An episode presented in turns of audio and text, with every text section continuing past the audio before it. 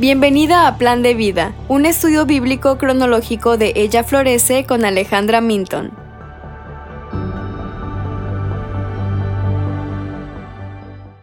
Hoy veremos los capítulos 4 al 6 de Job. Ahora, ¿qué está pasando?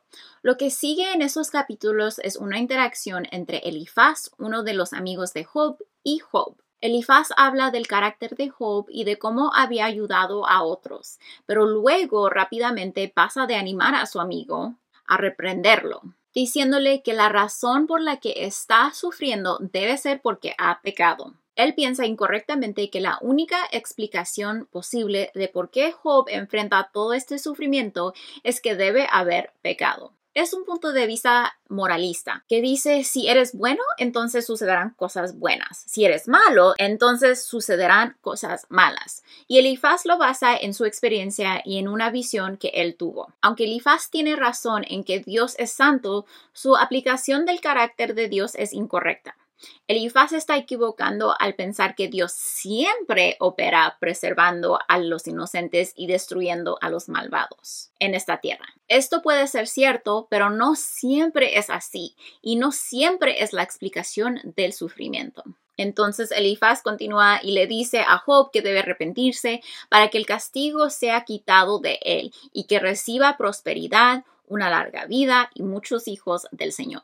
La respuesta de Job en el capítulo 6 a Elifaz es un reproche para él por ser un amigo poco amable. Él explica que sus palabras de lamento a Dios no son señales de que está pecando y que necesita reprensión. Sin embargo, Job comienza a tener una visión distorsionada de Dios hasta llega a llamar a Dios su enemigo. Siente tanto su sufrimiento que le pide al Señor que le dé la muerte.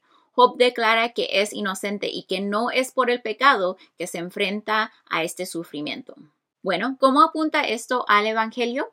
Mientras Jesús estuvo en la tierra, tuvo que corregir la idea de que solo los que son malos sufren y Dios siempre preserva a los justos del sufrimiento. En Juan 9, 1 al 5, Jesús explica que el ciego que estaba por sanar no era ciego porque él pecó o porque sus padres pecaron, sino para que se mostrara la gloria de Dios. Entonces, cuando sufrimos, a veces puede deberse a nuestro propio pecado, puede deberse a que alguien pecó contra nosotros o puede ser solo el resultado de la caída, pero no siempre es así. No importa cuáles sean las razones de nuestro sufrimiento.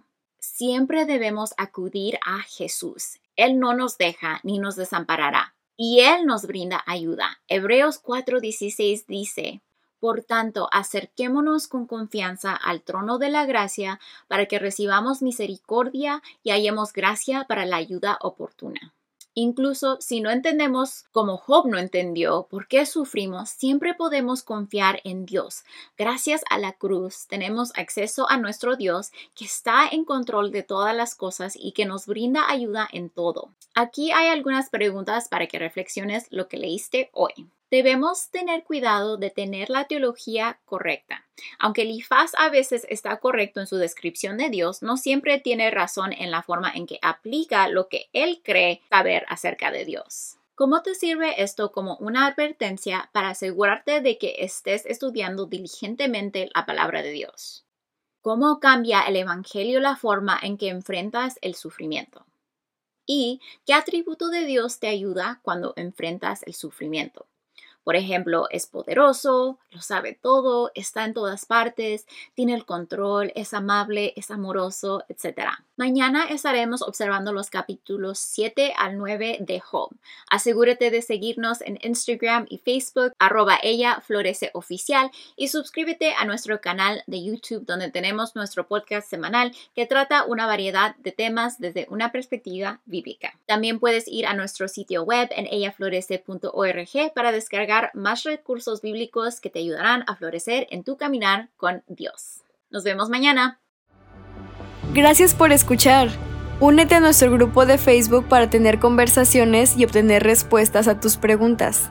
Revisa nuestras notas del programa para más detalles.